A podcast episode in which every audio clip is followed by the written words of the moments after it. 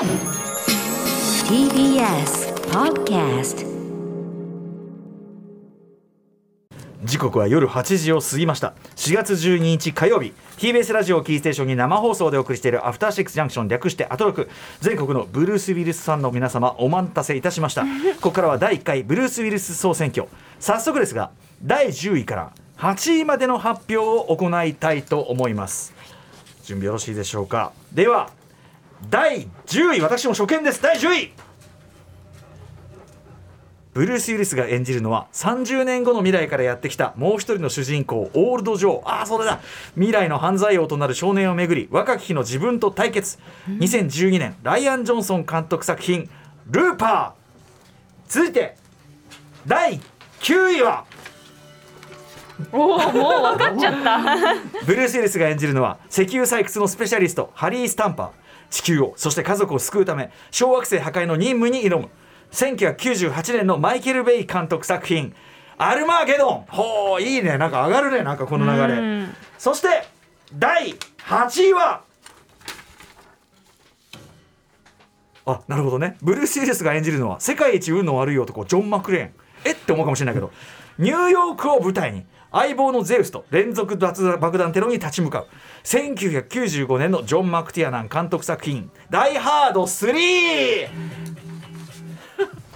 TBS ラジオキーステーションに生放送でお送りしているアフターシックスジャンクション略してアトロク。パーソナリティのラップグループライムスター歌丸です。そして本日のパートナーは？えー火曜パートナー宇垣美里です。さてここからは聞けば世界の見え方がちょっと変わるといいなな特集コーナービヨンドザカルチャーはいすで、えー、既に始まっておりますが今夜の特集はこちらです興奮と感動ありがとう。第1回ブルース・ウィルス総選挙。はい、毎回このねあのランディ MC のクリスマス・イン・ホリーズかかってこれは要するに「ダイ・ハート」のオープニングでね、うん、クリスマスソングでもねかけますよなんつってね「おいおい」なんつってね、ね、そのくだりですね。そう。男の子が。はい。ねアーガイルがねかけてくれるわけですね「えー、ダイ・ハード」シリーズ「アルマゲドン」など数々のヒット作で知られるアメリカの俳優ブルース・ウィリスさん、えー、先日失語症のため俳優業を引退することが明らかになりました、うん、まあ、近年はですね割とまあ B 級作品アクション映画が多いかイメージとかあとまあラジー賞常連。ラジー賞もねなんかこの発表があったからってなんかあの特別賞返上とかダセえことすんなよって気もしますけども、はい、まあまあまあ、あのー、そんな感じのね、あのー、あの微妙なようななんかイメージもあったかもしれませんが、えー、皆さん振り返ってみてください。30年近くハリウッドを牽引してきたそして一個一個の作品を思い出す。と非常に歴史的に重要な作品も多いです、あの彼がいなければ映画史間違いなく変わっていたと思います、えー、というような重要な俳優です。いい俳優だと思います、えー、そんなブルース・ウィリスの功績と彼への感謝を込めて語り合おうということで数あるブルース・ウィリス戦作品の中からリスナー投票で決まったランキングトップ10を発表していく企画となっております、はい、それでは今夜のゲストをご紹介します。ミュージシャンとしてのブルース・ウィリスも大好きな映画ライター村山明さんです。よろしくお願いします。どうも村山明です。よろしくお願いします。ありがとうございます。村山さんです。いつもお世話になってます。改めて村山さんのご紹介です。はい。村山明さんはネット配信作品のレビューサイトショートカッツの代表を務める映画ライター映画や DVD の総合情報誌 DVD& 動画配信データなど数々の雑誌やウェブサイトに寄稿。この番組では定期的におすすめの日本日本劇場未公開映画をご紹介いただいています。はい、あの村山さんをお招きしたのはね、やっぱブルース・ウィリス今回の俳優引退を受けての村山さんがいろいろあのつぶやいていらっしゃることで、あ、これ村山さん読むの面白いなと思って、うん、普段は割とね、あの渋めのインディー作品とか多いですけど、そうですね。うん。ブルース・ウィリスドメジャーなブルース・ウィリスの話を、はい喜んでしに参りました、うん、ありがとうございます。でも村山さんのなりのねブルース・ウィルスのその見方というかな愛というのがあると思いますので後ほどそれを伺っていきたいと、はい、スタジオにもいろいろ持ち込んでいただいております、えー、改めてそれでは本日の主役でもありますありますブルース・ウィリスさん、えー、紹介いたします。ブルース・ウィリスさんですよね、はい、どうしてもね発音がねウィリス・ウィリスってなっちゃう。ウィリスさんです、えー、1955年3月19日生まれ。アメリカ軍人の父のもとドイツに生まれ出生後すぐに渡米、えー、高校卒業ニューヨークでバーテンダーをしながら音楽と演技を学ぶ、えー、オフブロードウェイで映画の配役を経てオフブロードウェイや映画の配役を経て、えー、テレビドラマ「こちらブルーム探偵社」85年から89年やってました。これで注目を集めあの日本でもね NHK で放送とかしてたんで私も見てました、うん、えー、1988年に皆さんご存知ダイ・ハードのジョン・マクレーン役でアクションスターの座を射止めました。以降クレーン・タランティーノの「パルプフィクション」94年、えー、テレイ・ギリアムの「12モンキーズ」95年、えー、ルック・ベストの「フィフス・エレメント」97年ね。あの宇垣さんのイメージでなんだっけオレンジの髪となんとかとオレンジのおかっぱの姉ちゃんあがー飛び降りるやつっていう。あーっつってねそんな話してました、えーあとえシャマランのねシックスセンス。あとはアンブレイカブルね、あっちのシリーズもありますもんね、えーなどの数々の成功を収め。あとはあのウェス・アンダーソンとかもねムーンライト・キングダムなんかも出てたりしますしね。実は意外と渋いのも出てたりする、えー数々の成功を収めハリウッドスターとして圧倒的な人気を博しております、えーシリーズものも多いってことですね。レッドとかもありますしね。G.I. ジョーもあるしね。エクスペンダブルズエクスペンダブルズはまあキャメロ出演で。あのね。と途中で出なくなって3だけ3で出なくな3はって出てない。3出なくなってあの悪口言われてましたもんね。あの野郎みたいな。ねえ。あのさか飲み会に来ないと悪口言われるみたいな。わ 悪いい悪い風習ですよね。シンシティもワンツーあったりするってことですね。はいということでえっ、とまずちょっと村山さんの話を伺う前にあの植木さんもね、はい。あのまあ、もちろんブルース・ウィリス知ってはいるったでしょうけど、うん。あのこのタイミングで、まあ、ダイ・ハードとか楽しいよなんつってねおすすめして。はい。面白かったなんかそのですよね。見た記憶はあるんですけれども、うんうんそのでもちゃんと見たかっていうとなんかどっちかというとテレビ放送されてるのを見たイメージだったので、はい改めてちゃんと見てみようと思って見たんですけど、うんうダイハードめちゃくちゃ面白かったです。ね。あ、よかった。よかったです。何これと思って面白かったですし、うんうんはい敵役もすごいかっこよくて渋かったりとかね。そうかっこよかったですし、でシックスセンス改めてもちろんもう最後までどうなるか分かってるけど見てもよかった。し、分かってみるとむしろ彼の演技力とかそう。そういうとこもね分かるかもしれないしつながる部ね。分とかもありましたし。シャマランとの相性がまたねアンブレイカブルってね、うん。変な役なんだけどね。風邪ひいたことないなそういえば、ね、なんだそれって話なんだバーベル持ち上げるシーンとか最高ですよね。いけるなあれ？いけるなみたいなね。はいということで改めてなんですが村山さん今回お招きして、村山さんはいつ頃ブルース・ウィルス、まあ、知って？もう世代的にはもうブルーム探偵社うんうん。で、やっぱり毎週テレビで楽しみにしていて、あのねチャランポランダ探偵の役ですけど、まああれ小木島新一さんの吹き替えもはい。はい本当に見事にぴったりで、うんうんうん。なんかまあなんなんて見てるだけでうんうん。なんかこっちが楽しくなってくるはい。役者さんなんだろうって思っていたのが多分、はいちょっと今思い出せない中高生ぐらいだったと思うんですけど、はい。で高校生の時にたまたまアメリカに旅行していて、ええブルース・ウィリスが出てるって思って、はい。ダイ・ハード見にアメリカで、もうあのなんだろうあの黒人警官が、はい。ついに銃を撃つシーンとか、うんうんうん。うんもう拍手喝采なんです。へよ向こうではね。向こうで、はいはいはい。あ本当にアメリカの観客ってこうなんだっていうのも含めてで日本に帰ってきてすごい面白い映画がっていうのに、うんみんなブルース・ウィリスのことまだそんなに知らないしんうん「ダイ・ハード」って映画のことも知らないその半年間ぐらいすごいやきもきしたのが、ちょっと伸びたんですね公開がね。そうなんですよね。日本だとクリスマスタイミングで本当は公開される最高じゃんクリスマス、うん。ちょっとこれはちょっと昭和天皇のねああのお具合が悪い時期でなんかそういうのがね全体にこう自粛ムードがあっての延期があって翌年のね2月になりましたけど。ああそうです。翌年になったんですよね。うん。うんえーまあでもね私はまさにそのタイミングで見てブルース、あのブルームンタンおっしゃる通りあのたまあ本当に確かにおっしゃる通り見てるだけで楽しい感じがする、あの好きだなこの人とは思ってたけどでもやっぱりアクション大アクションするようなイメージでもなかったから。だからあのか、えー、と主演デビュー作映画のは、はい。ブラインドデート」っていうラブコメですよね、はいはい。キム・ベイシンがやっていた、だから本当に全くアクションはい。のイメージがない人が、なんかチャラチャラチャラした色男ぐらいのイメージなんですよどっちかそうですね。ね。でその雰囲気のままアクション映画に出てきて、んだから「ダイ・ハード」っていうのはもうアクションスターじゃない人がアクションをやってるってそうそこいう新鮮さがすごかったですよ。それまではやっぱりシュワルツェネッガーとかそのスタローンのうん雑巾にもう強いに決まっている人、見た目からしてでかいみたいそなう。でもうその人が発動したらそれはもう死体の山ができますよみたいな。そういう話それがまあえ80年代のメインだったところに、本当にその宇垣さんご覧になって分かると思うけど、まあなんていうかなめちゃくちゃよくできたうん。展開と脚本、うんでもあれが意外とね最初は決まってないことも多かったみたいなのもびっくりしちゃうけど完璧な脚本だってみんな思ってるのに、うんうん裏舞台をその後明かされてきたら、はい。ギリギリまでもう撮影中も脚本を書き直してた、あのジョン・マクティアナンのあのブルーレイの音声解説でも、腕利きのめちゃくちゃ腕利きのミュージシャンがうん。歴史に残る即興演奏を残したような作品だっつってて。だ かそうなんだ。らなかなか綱渡りでもあったみたいですよねやっぱね。はいはいはいでと当初は当然ブルース・ウィルスのそのスターなんていうかなスター的なバリューとかも割と疑問視されてたりですね、したけどもってことですもんね。そうですね。そう。で同時期にあのやっぱり歌手デビューをして、うんうん。さっきあのお話しされてましたけど、はい。あのここの人黒人音楽が大好きで、モータウンからデビューしたんですよ。あデビューしてるのもうね。でそのモータウンから2枚だけアルバムを今日ちょっと持ってきたんですけど、アルバムすごいアナログ持ってやばい。出していてでやっぱりこの頃からその音楽もうんなんか歌うまいんですけど、はい。まあミュージシャンとしてやっぱりトップを取れるっていう感じではないけれど、見てるこっちが楽しくなる、はい。でそれであのこれがそのプロモーションで作られたブルース・ウィリスの逆襲ちょっとこれ面白い作りですよね。あの55分の作品でブルース・ウィリス版スパイラルタップ。みたな、はいい、要するにフェイクドキュメンタリー、うん。ブルース・ウィリスが本当伝説のミュージシャンでいろんな人がそれをファンだって回想するっていう嘘ドキュメンでタリーもホラーがホラーのレベルがあのスパイナルタップみたいな微妙な線じゃなくていやもうビートルズも、ね。あの彼が仕掛けたしキスのメイクも俺が提案したしとかむちゃくちゃあのそうホラーがねひどすぎてもう逆に面白い。でも映像とか歌はよくできてますよね。そうなんですようねん。あの古いだからまあフォレスト・ガンプみたいに昔の映像を作ってるのがよくできていて、あと出てくる人が本物だからもう普通にあのなんだ？リンゴ・スター、ボンジョビ、エルトン・ジョン、ブライアン・ウィルソン、でマイケル・ジェ・フォックスがファン代表です、ファン代表で。あとクライブ・オーエンね、あのレコード会社のさとかそういう本当に偉い人まで出てきちゃって、そうそうそうそう。だからだからこの時の日本にはまだ伝わってなかったけど向こうでの愛されっぷりっていうのが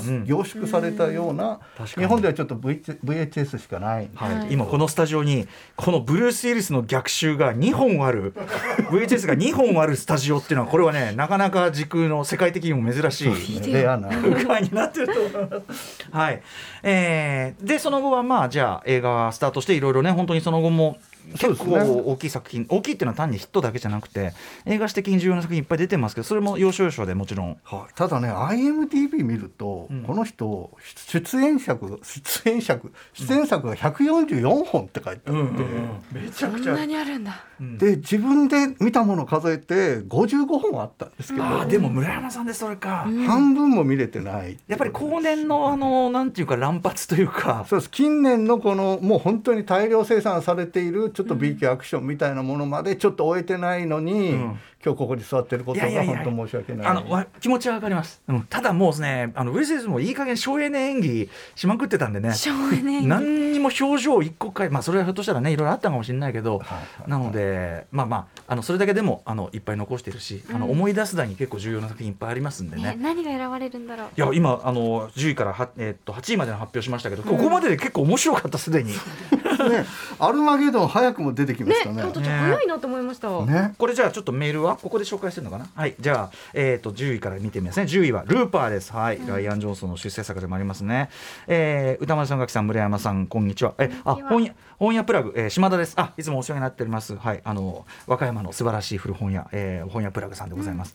えっ、とルーパーに1票入れさせていただきます。ルーパーは予算規模こそ大きくないものの SF 的な設定も非常によく練られた。しかも映画オリジナル脚本の小粋な SF スリラーとして運びです。若くおしゃれで髪型も横分けにバッチリ決めたジョゼフ・ゴードン・レビゴードンレビットが 30, 30年後には頭髪も薄くなった中年になる。それが世界一運の悪い男として知られるブルース・ウィリスだというアイデアからして最高ですし、どこかとぼけた雰囲気をまといながらも決めるところはしっかりと決める。ブルース・ウィリスが最高にかっこいい映画でもあります。ということで、えー島田さんはルーパー入れていただいてます。村山さん、ルーパーいかがですか？いややっぱりあのゴセフ、えージョセフ・ゴードン・レビットが、うん。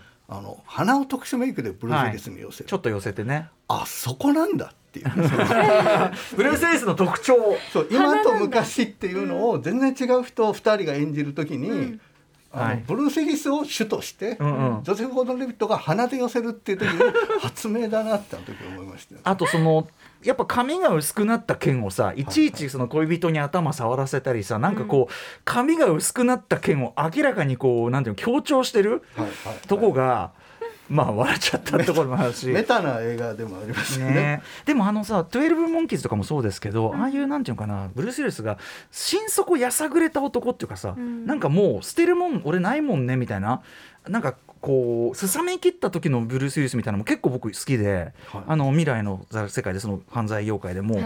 のした時の、ああすさんじゃったみたいななんかああいうのこういう時のブルース・ウィリス好きだなと思ってなんか見てたりしました僕は。だからそのよ洋のブルース・ウィリスと、うんうん。あのどっちかっていうとまあネガティブ系のブルース・ウィリスと、なんかまあ2曲に分かありれるますよね。と確かにね。はい。あとこれあはいはい、えー、そしてじゃあ9位アルマゲドンでございます。ラジオ名アリンゴさん。ブルース・ウィリス総選挙。正直とても迷いました。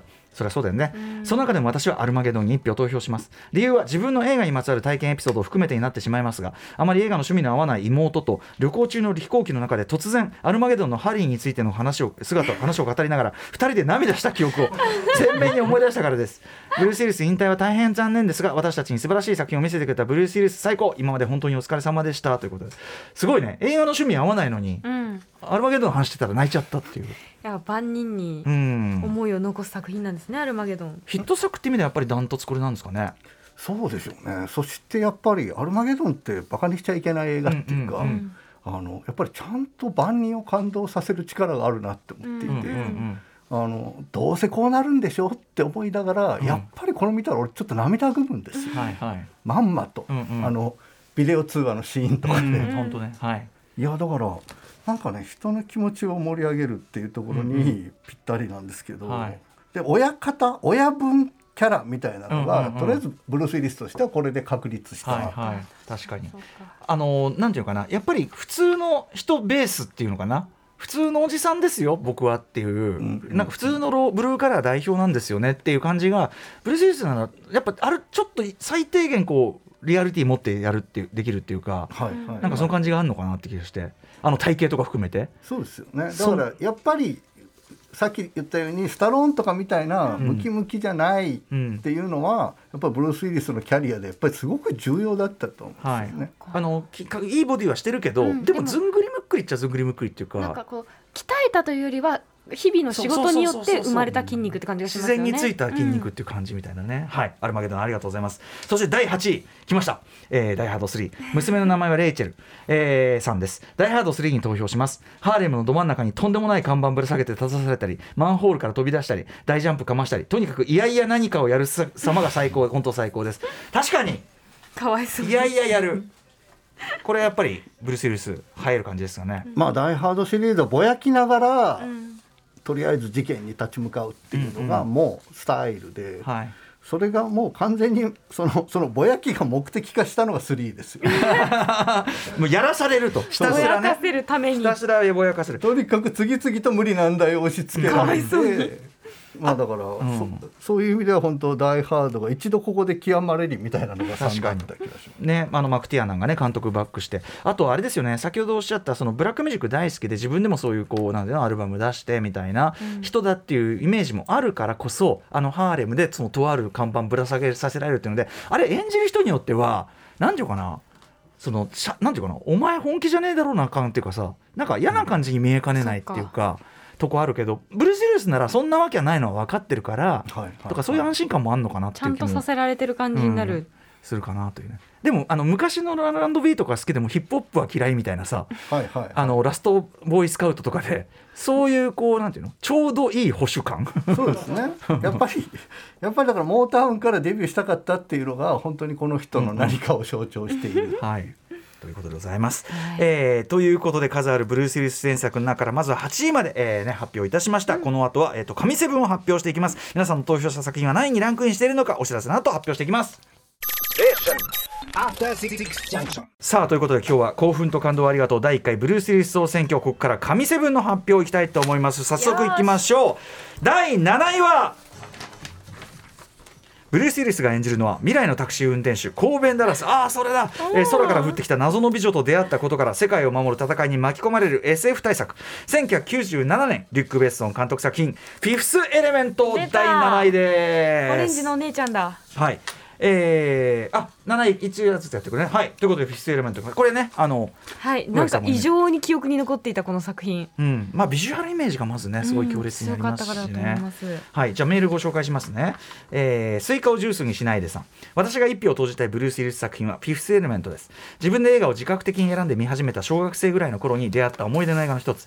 オレンジ色が印象的なスタイリッシュな衣装。ワクワクするような未来のビジュアル。可愛すぎるミラ・ジョボビッチ演じるリールーに心躍ったことを覚えていますブルース・ウィリスの色気ちょい悪で小賢しくて問題解決が荒いし髪もはげかけてんのになんか色っぽい、ブルース・ウィリスの演技バランスでまさに愛が地球を救うこの物語をただ良い話だけではない混沌とした人間らしさが作品の深みになっていると思います、えー、他にもブルース・ウィリスの出演作品で大好きな作品はありますがこのブルース・ウィリスが一番色気があるので一票投じさせていただきます。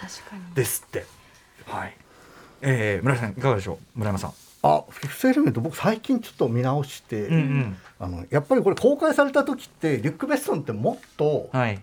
エッジな監督だって思っていて、あのー、今だいぶイメージね変わりましたけどね。フィフスエレメントが本当ドタバタコメディ SF だったんですよね、うんうんうんうん、で今思えば、はい、今見直せば全然リュック・ベッソンらしい楽しい SF なんですけど、うん、当時要するにリュック・ベッソンがちょっとその高値で高値すぎたんですよね。グランブルーとかさ初期のサブウェイとかのそういうイメージで。それこそ今公開してるあのカラックスとかと並び称されていて。いや考えられないね今考えたらね どどこがだよっていう。でもそういうまあノリは中学生の人ですよって分かってれば、ってことですよね。でそのノリにやっぱりこのブルース・ウィリスの軽さみたいなのも、うんうんうん、あと軽い中でも引き締めるみたいな、はい、そのヒーローっぷりもぴったりあって。てるんですよね今見ると本当バカにしてごめんなさいって思ってるのが、うんうんうん、そういうことってあるよねやっぱりね。ありますよね。うん、はいあとまあそのバンドデシネ感覚っていうのかな、ん。なんかフランスならではのコミック感覚色使いとかも含めて、やっぱりメビウスとかのそういう伝統を感じるかなってねなんかブリーチしたこの髪型、うん、これはリュック・ベッソンの真似をしたらしいですね。あそうなんだ。お前の髪型で行こうってブルース・ウィリスが言ったらしいです、ね、ああなるほど。でも逆にそう考えるとその自分役を演じさせて自分の当時のね付き合ってたミラ・ジョーヴィッチとね何とか言ってねアイムプラウド型と言いましょうか。アイムプラウド型エンタエンターテインメントと言いましょうか。まあだから、あのリュック・ベッソンが本当に常に自分を主人公にしてんだなっていうことをブルース・リスは見抜いてた。なるほどね。さすがクレバー。そうか。そこもね。だから、うん、なるほど。またそれブルース・リスがやるとちょっとシニシズムねすら感じするような感じで、ね、面白いな。はい、えー、ということで第7位は、えー、フィフスエレメント来ました面白いね、うん、続いていきましょう第6位ですおお来た。ブルース・ウィリスが演じるのはタイムトラベルする習字タイムトラベルよくするね、えー、ジェームズ・コールさんです、えー、謎のウイルスによってこっちはウイルスね、えー、全滅寸前に追い込まれた人類を救うため12モンキーズの謎を追う。1995年のテレビギリアム監督作品12モンキーズが6位です。これちょうど宇垣さんも見たんですもんね。どうでした？変な映画だけどね。ブラピ怖って思いましたし。あとねあのねかわいそうブルース・ウィルスがずっとかわいそう。そうだよね。あの本当だよね。もうあの一切救いがそうですね。よだれ垂らしたりいろいろしてましたけど。彼はどうやったら幸せになれたのだろうか。どの道があったのだろうかと思いながら見てしまいました。まあねそうだよね。本当に。あのということで「12モンキーズ」でございます、はい、いかがですか？いやだからそのさっき言ったその陽と陰ならその知り合いもう常に疲弊している、うんなんかそのかわいそうなブルース・ウィリスのイメージっていうのが、まあこれで最初に割と確立したんだと思う。ん。ですよね、シリアス演技のねそういう意味では極みかもしれないですね、えー、猫もんおじさんです。12モンキーズは従来のタフでマッチョイメージから、えー、トラウマを抱えた影のあるヒーローとして転換点となった作品ではないでしょうか。これを経験してのシックスセンスだと思いますね。はい、えー、また単純にテレー・ギリアムが好きなので、えー、かも佳作なテレー・ギリアムが作った作品にウィリスが出ている以上、えー、12モンキーズを上げないわけにはいきませんね。ということで。ねこれは僕もすごい好きで、まあ、いろいろ好きなポイントを挙げるとあれなんですけどあのスキンヘッドが、はい、あのこれ美しい映画のなんか中に入るなと思っててやっぱめちゃくちゃ頭の形いいんですよブリース・ウィリスが、はい、綺麗なこう楕円形を描いてて、で彼のそのスキンヘッドの美しさを際立てるような照明もすごくいっぱいあってそこでもねスキンヘッドと発としてまああのね村山さんもそうだけどさ我々スキンヘッド派としてはやっぱりもう憧れの、スキンヘッドスターのまま先駆け的な一人、ね、ありなんだっていうね。なりますもんねこれね。はい、えー、ということで「12モンキーズ」でございました、うん、変わった映画なんだけどね。はい。さあそして、えー、第5位いってみましょう。第5位はこちら。しびきた。ブルース・ウィリスが演じるのはニューヨーク市警の落ちこぼれ刑事ジャック裁判所へ証人を護送する簡単な任務のはずが巨大な陰謀に巻き込まれる。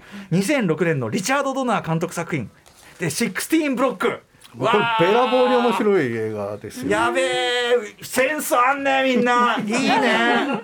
いいとこあげんなはい、えー、じゃあメール紹介しましょうか。ね。はい。えシキズムロック、えーと、バンダムさんです、えーとね、僕にとってのナンバーワンブルース・ウィリス映画娯楽映画の名称リチャード・ドナー監督と組んだ16ブロックです。ブルースがいつもの頼れるヒーローではなく初っ端から心底疲れ切っていて 結構多いけどね。心底疲れてきっていて弱々しい姿が。でも本当におじさんなんですねここだとね、はい、もうね初老って感じ、えー、弱々しい姿がいつものタフで強いブルースとは真逆で当時驚いたのを今でも覚えています。それでも葛藤しながらも必死に承認を守ろうとする姿はまさしくブルースらしい人間臭いヒーローとしての姿で感動しました。他にも護送することになる証人のモスデフ。これラッパーのモスデフ。モスデフいい役者やのというねモスデフとの離れすぎず近すぎないけど確かに熱い友情描写や。あんまベタベタしないんだよね。ここはねまたね、えデビッド・モース演じる悪徳刑事のハマりっぷり。こんな役ばっかりやってるデビッド・モース、えハマりっぷりなどが素晴らしかったです。クライマックスは悪役と打ち合いで対決するのではなく正面から向き合い言葉でお互いの感情をぶつけ合う対決シーン、えブルース・ウィルス映画、え屈指の名シーンになっていると思いますあとラストシーンのブルースの表情は今までのどの作品よりも優しい表情情で何度見ても泣いてしまいます。いいね。いいね、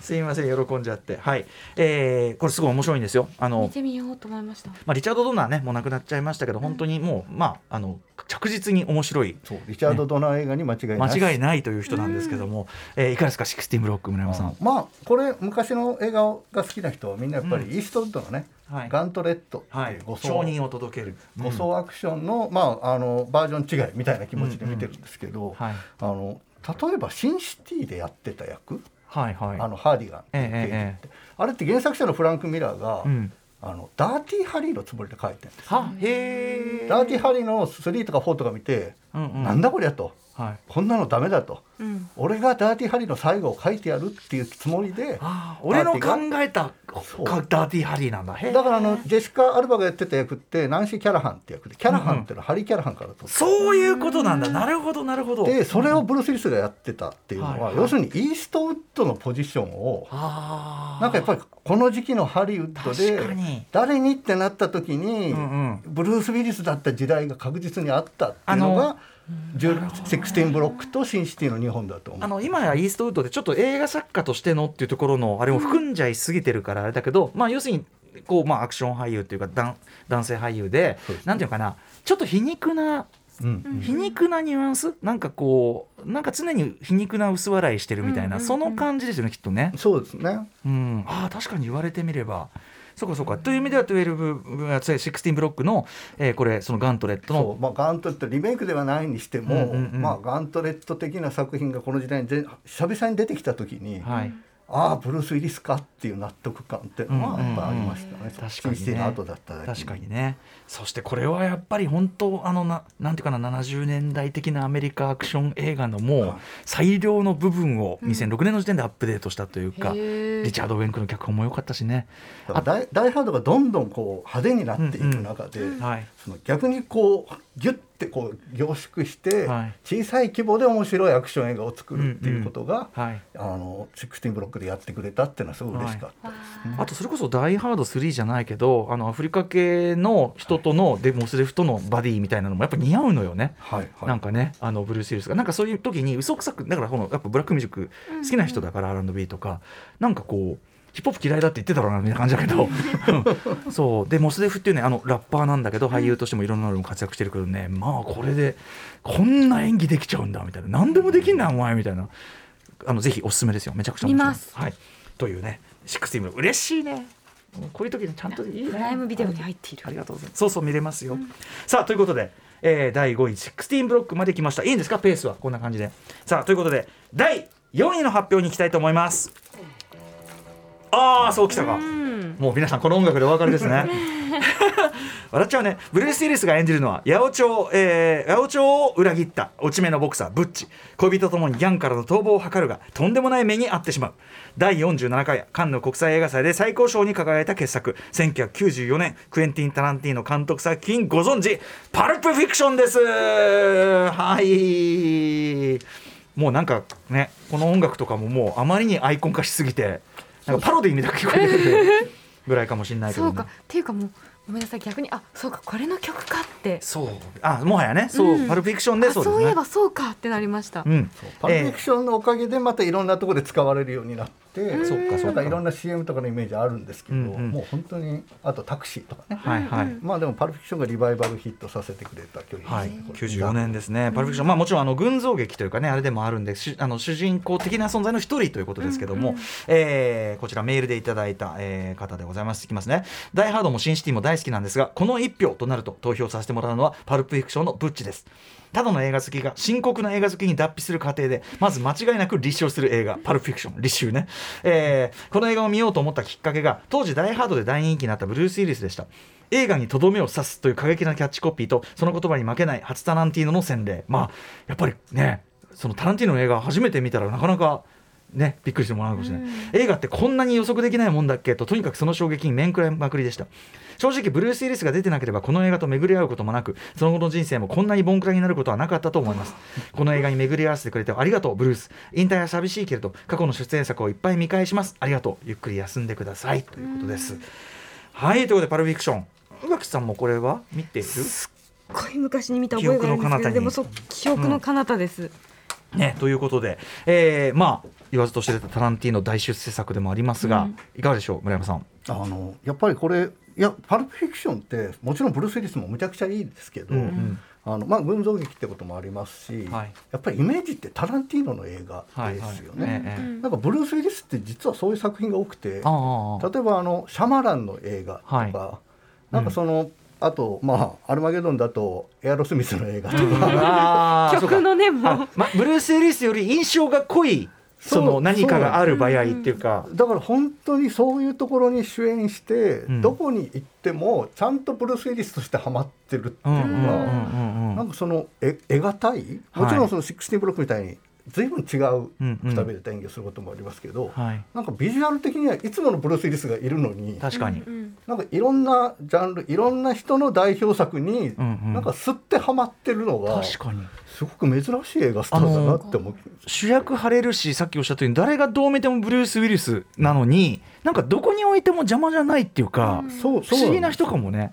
だからああスタローンだとか、はい。バンダムだみたいな、はい。そのもうその人の顔で塗りつぶされる映画とは、なぜかブルース・ウィリスはちょっと違うんですよ。だからウェス・アンダーソンの映画にさえ出れるっていうかそうなんです。あれだけ完成 ムーンライト・キングダムとかあれだけもう要するにその嫌いなもん絶対入れないもうおしゃれなもんしか入れませんみたいな映画なのに普通にひげ生してブルース・ウィリスがこういても別にそうなんですよ、でもブルース・ウィリスなのよ。芝居を変えてるとかでもないんですよね、うんうんなんだけウェス・アどンダーソン一座の中に いても。客演してるんですけど、ちゃんと一座にいる感じに見えるんですとよ。かね。あとそれこそエクスペンダブルズみたいなそういうキャメオでちょっと出てくるとか、そんなんでも全然いいみたいなねありますもんね。そうなんです。なんかあと本人役っていうゲストがやたらと多い。あー確かに。なんかそのイメージあるな。ザ・プレイヤーとか、はいはいはい。ロバート・アルトマンの、はいはい。あとまあオーシャンズ12とかでもそうですけど、あー。なんか本当に自分だよってスッて出てきて、うんうんうんそこそこその場をさらって、んうんスッてまた引く、ちょうどいいんだどこにいてもね。ね。なんだ？なんでなんでしょうね。うん。でもそれがやっぱり好かれるっていうかね。そうなんですよね。愛され。愛されるし。なんかむちゃくちゃ演技力で評価されてる感じの人ではないのに、そうですね、うん。なんか絶対腕利きの人しか使わないような監督のところにちゃんと呼ばれてうんうん。全然そこでその与えられた役割を十分以上に果たして、そうですかねっこいいよな。本当本当ですよね。本当にね。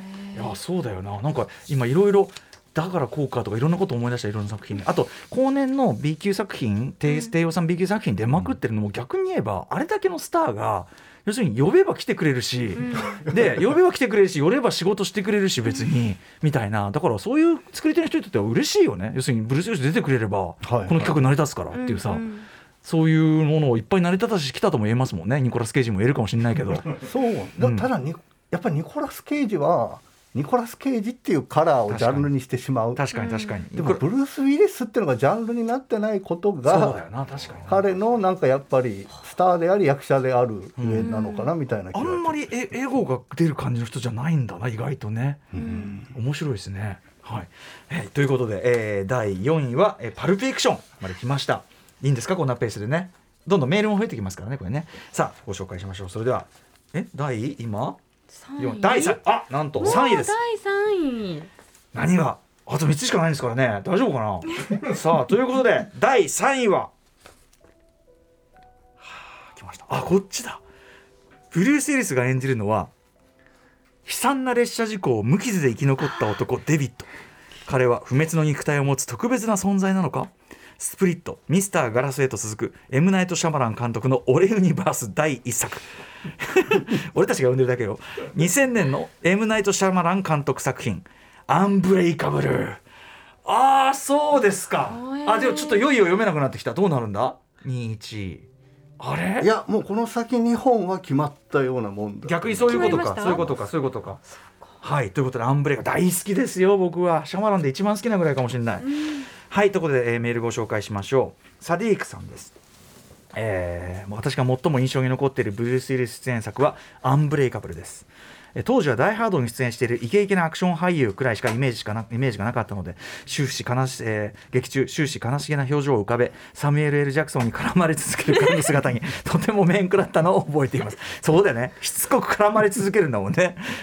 紆余曲折あり自分の人生の意味を見つけ晴れやかな表情を見せるようになった彼がある真実を知り自分に呼びかける声を背に泣きながら立ち去っていくシーンは忘れることは本当だよね。あんな悲しいラストあるかな。もちろん続編のミスターガラスも大好きですが一番はと聞かれたらこちらを挙げてしまいます。あんまりう宇垣さんもご覧になった？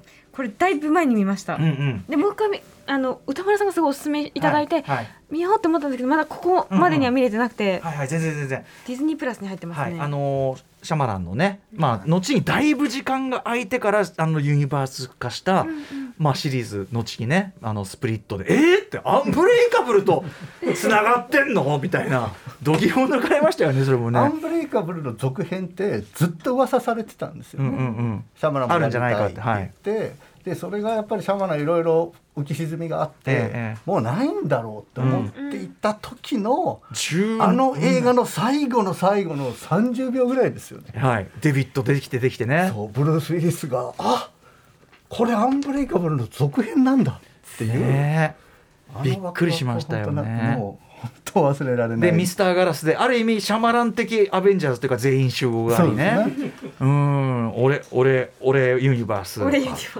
俺ユニバースが強すぎてもうミスターガラスのラストとかこれいい話なのみたいな。美談なんこれみたいな感じになってそれも面白い。アンブレイカブルはでも特になんかもの悲しいって意味ではもうこんな、なんていうかな地味だし、はいだって一番がねそのプールで溺れる溺れないとか 水に弱いですからね。水に弱い溺れるみたいなことやって、はい。あとあれですよね転ぶですよね。階段。うわーうわーミスターガ骨ラスがね。骨弱いのに階段転ぶみたいな。むちゃくちゃ丈夫な人とむちゃくちゃ脆弱い人弱弱い体が脆弱な人の戦いの話なんです、でもしかもそれをなんていうのかな生きる人には誰しも生きる意味が必要で、みたいなところにつなげていくの僕すごい深遠な話だとも思うしやっぱこれ、特にその先ほどのメールですよね。最後のブルース・ウィリスの表情でストップモーションしてなんかこういい役者だなっていうすごく思ったんですよね。これを持たせるブルース・ウィリスってって。だってバーベルやってプールで溺れて。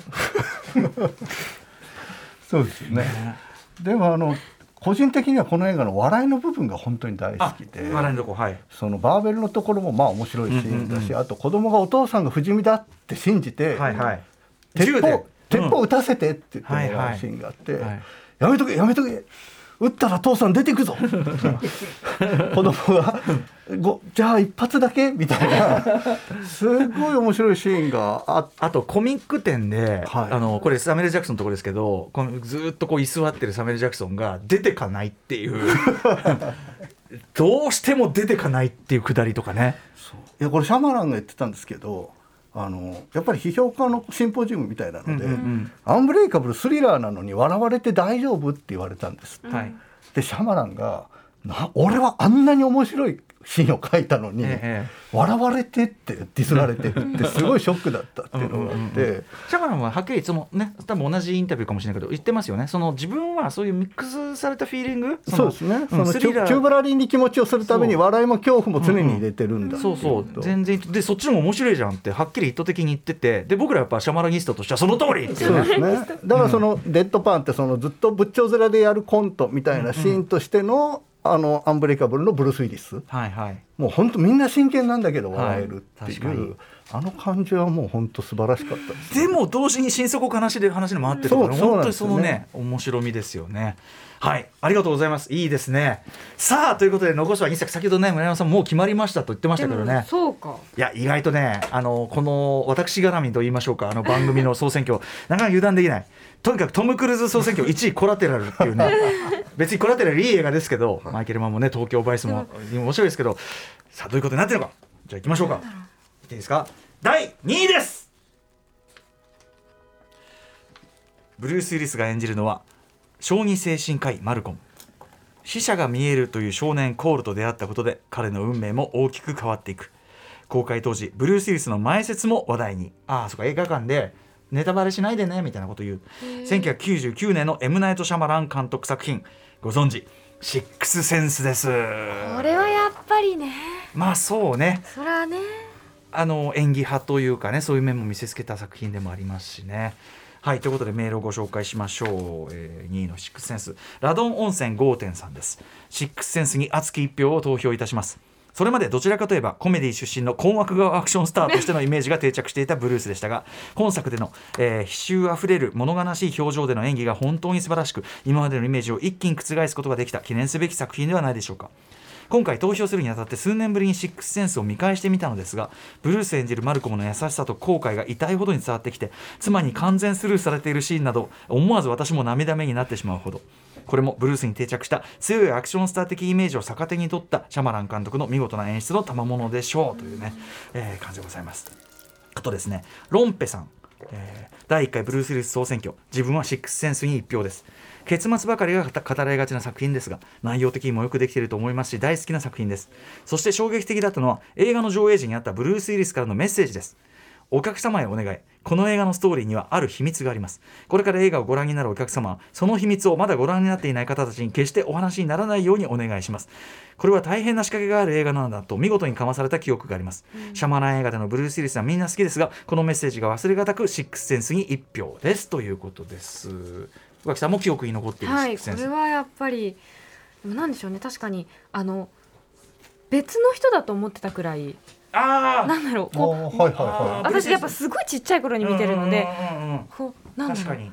ダイハードの人とこの人が私の中で結びついてなくて、割と年を取ってから同じ人かってなったぐらいなんかこう全然違うイメージを持ちましたねこれはブルース・ウィスそれ聞いたらすごく喜ぶ褒め言葉じゃないそれはね。方面だと思いますよ。血流し,、まあ、流してな、うん、えっとちょっと今難しかった。あの、うんうん、なんだろう。バキバキ殴ったりしてないので、うんうんうんなんでも、ね、すごくちゃんとしっかりひひそれこそ色気がありましたし、うんうん、素敵でしたね。引きの引きの演技というのもありましたしね、うん、はい、えー、村山さんいかがでしょうか？今ねロッペさんがあの書かれていた通り、うん、やっぱりこうどんでん返しでもう語るのはやめてもいいんじゃないかっていうぐらい、やっぱり演技もそうだしその物語としてもまあいろんな人たちの和解の話として、やっぱりすごく感動的にできているっていう部分を、もうシックスセンスのねオチがっていう話はもうこすり倒したと思うので、みんな。確かに。なんかやっぱり今改めて、なんかそういうドラマの部分をちゃんと見れるんじゃないかなっていう気がしてますね。はい、あとねシャマランの資質もこの時点ではまだそこまで僕らも当然分かってなくて、はい、シャマランの資質っていうのも踏まえるとすごいシックセンスもそういう意味でもああシャマランだなっていう作品ですもんね、ね、やっぱね。完成されてますよねこの時点でその、うん、だからどんでん返しと別のところにちゃんと物語のクライマックスがあるんだっていうことがなんかこの時からちゃんとやってたんだなっていうことがまあ分か分かると思います。はい。うんあとなんかその上映前にこう言わないでくださいねみたいな。あれ映像どうなん日本のみじゃなくて全体ついてたんですか？それとも日本のみなの？いやちょっと自分それ正確には知らないですけど、うん、でもなんかそういうのってあの最古の時にあのヒッチコックがこういろいろ本当にもう絶対言うなよと。で途中入場絶対許さねえぞみたいな散々かましたじゃないですか、はい、でやっぱシャマランのあのヒッチコック好きの一面っていうかなんかそういうのもあるのかなっていうのがちょっとしたんですよね。はいはい。ねやっぱりあのヒッチコックとの後継者みたいな言われ方をすごくしてましたよね、うんうんうん、初期は。はい、そういうあの、まあ、全然違うんだけどでもまああとちょっと出てきますしね、うんうん、本人もね。そうそう出てくるとか、うん、あとねこの間のオールドでも言うても。言うてもやもろやってんじゃんみたいなところもやっぱ出てくるから、ね、そこがねあの可愛らしいところで、ね、シャマラン映画のね。はいということでシックスセンスということでなんかでも皆さんのメール読んでたらまたちゃんと見直したくなってきましたね。えこうなってきたらもうさいやわかりませんよ。もうだわからないんですかまだ。意外と違ったらちょっと反省した方がいいよって意なって外や意外意外や意外。これであれじゃなかったら組織票言えてないですか？ねえって思っちゃいますけどなかなか油断ならないものがあると思いますがさあブルー第1回ブルース・ウィリス総選挙ファイアル第1位に輝いたのはこちらの作品です第1位。ブルース・ウィリスといえばやはりこの作品。世界一運の悪い男ジョン・マクレーンの伝説はここから始まった。みんなで叫ぼう。イピカイエマザファカー。1988年のジョン・マクティアナン監督作品。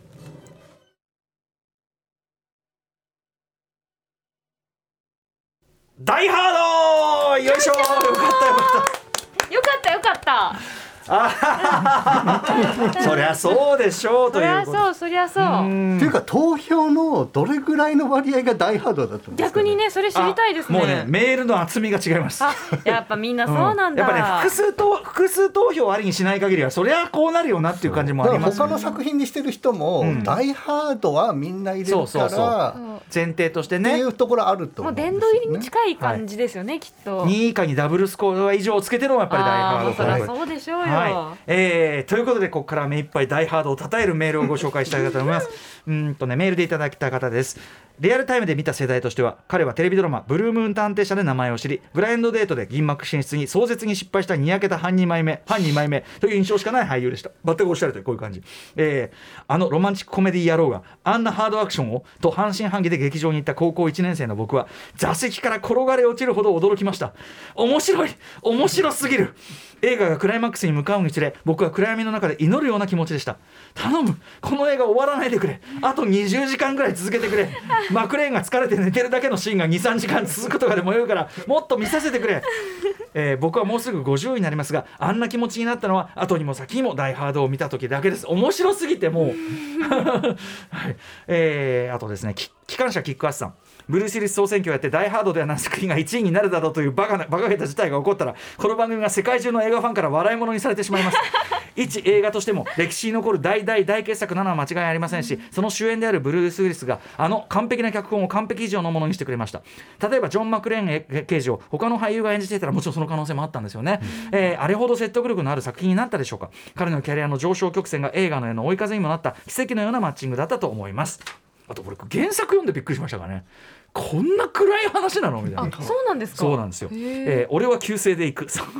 なんだそれ。ああそういうことか。名前ねあーあれはよくそういうことか。そうね。あそのねちょっとね、うん。古いこうねあのーはい。夫婦感みたいな出てきますけど、ね。名前じゃないんだ？はい。えーダイ・ハード1作目、えー私は見に来たお客さんを楽しませてやろう。びっくりさせてやろうというサービス精神の高い強い作品が好きです。このダイ・ハードはまさにそんな映画です。最近よく耳にする堅苦しい考察なんてしなくても見た人の誰もがスムースに理解感心する分かりやすい状、えー伏線回収など作り手のこれでもかのサービス精神にあふれた素晴らしい映画だと思います、えーあとですねユーフォニアのびりしまさん。私の考える最高のブルース・ウィリス最新、えー主演映画は「ダイ・ハード」の一作目です。私がこの映画を初めて見たのは1989年の秋中学校の教室でした。その日は学校の、えー文化祭、えーそんな中2つの教室でビデオによる映画上映会が開催されたのでした。一つは「資料の腹渡2」の上映会。そしてもう一つが「ダイ・ハード」の上映会だ。どういう学校なの？私は資料の原田2を見るつもりだったのですが友人たちに押し切られ結局ダイハード上映会を選択。全く予備知識なしで見たのですがいざ始まってみると主人公の小粋なセリフ回しや単なる力比べだけではないトンチを利かせた行動等々の面白さにどんどんのめり込んでいきました。しかもそれは私だけではなくいつしか教室に集まった全員の熱気の渦になっていきました。普段会話したこともない学年もさまざまな一同さまざまな一同が会したあの教室はその瞬間はまさに映画館だったのです。もしかすると今まで行った映画館の中でも一番熱気に包まれた映画館だったかもしれません。そんな素敵な思い出を作ってくれた映画なので私は「ダイ・ハード」の一作目を推します。といういうふうにあの上島さんです。はいということでまあ見たほやほやでもある宇垣さんね、はい。いやそう確かにちょっいやあの名前のところとかあとあの放送局マジで許せねえとかそういうのいろいろあったんですけど、はい、鉄拳制裁がなされておりましたはい。が、でも本当それを含めて全部がすごいうまいですよね、うんうん。あのもちろんその話として、はい。ここでこうここでバレるこはい。こでこうっていうのもすごい良かったですし、はい。それをなんかあのいやお前おったら絶対勝つやんっていう感じではない、うんうん。ギリギリ負けそうなところが またいいというかなんかリアリティというかねもうかわいかわいそうっていうのやっぱり、また巻き込まれちゃってはあって言いながら、ギリギリのところで全部こう、こうなんか生き延びていくというか。するところがすごくこうどんどん「はあ頑張れ頑張れ!」と思いながら感情移入してました。すべ、てのキャラクターも立ってますしね見事にね。はい、はい、えー、村山さんいかがですか？いやあの2年前に、ブルース・ウィリスが CM で「ダイ・ハード・イズ・バック」っていう、うん、あのジョン・マクレーン役をやった CM があるんですよね。アメリカでですか？アメリカで。であのそれは本当にあのえー、っとあの人の名前アーガイルか、うんうん、あの運転手のね。あのリムジンの運転手とか、はいはい、あとあの黒人のあの眼鏡かけてたあのハッキング手を手をね。手を手を手をとか出てんマジか。でああって思って、うん、YouTube とかで見れるんですけど見てみよう。なんか本当にあのそれがなんだろう昔のね、うん、あのそういうのを引っ張り出してきて、うん、なんか懐かしい CM とかやるのって、はい、多分良し悪しがあると思うんですけど、うんはい、割とねなんか本当にまたあの人たちにその一座に会えたみたいな気持ちになれたのでこれちょっと「ダイ・ハード」がみんな好きだと思うので、はい、ちょっと「ダイ・ハード・イズ・バック」の CM をあ見ますおすす。めしたい。YouTube で調べてみよう。テオの荒キャラクターもねあの、うん、黒人でハッカーで知的な感じで、まあ、あの腕力派じゃなくてとか。ちょっと軽いノリで、みたいな。なんかああいうのもすごい新鮮だったし、すべての「ああもう終われ」ってさ。あとあの最初ガードマンにさなるややつがさヒューイ・ルイスに似てんのよちょっと。似てます。ね、うん、あとお菓子食べるとことかも忘れ細かいとこも忘れがたい。あとポスターにタッチするとことが大好き。はいはい。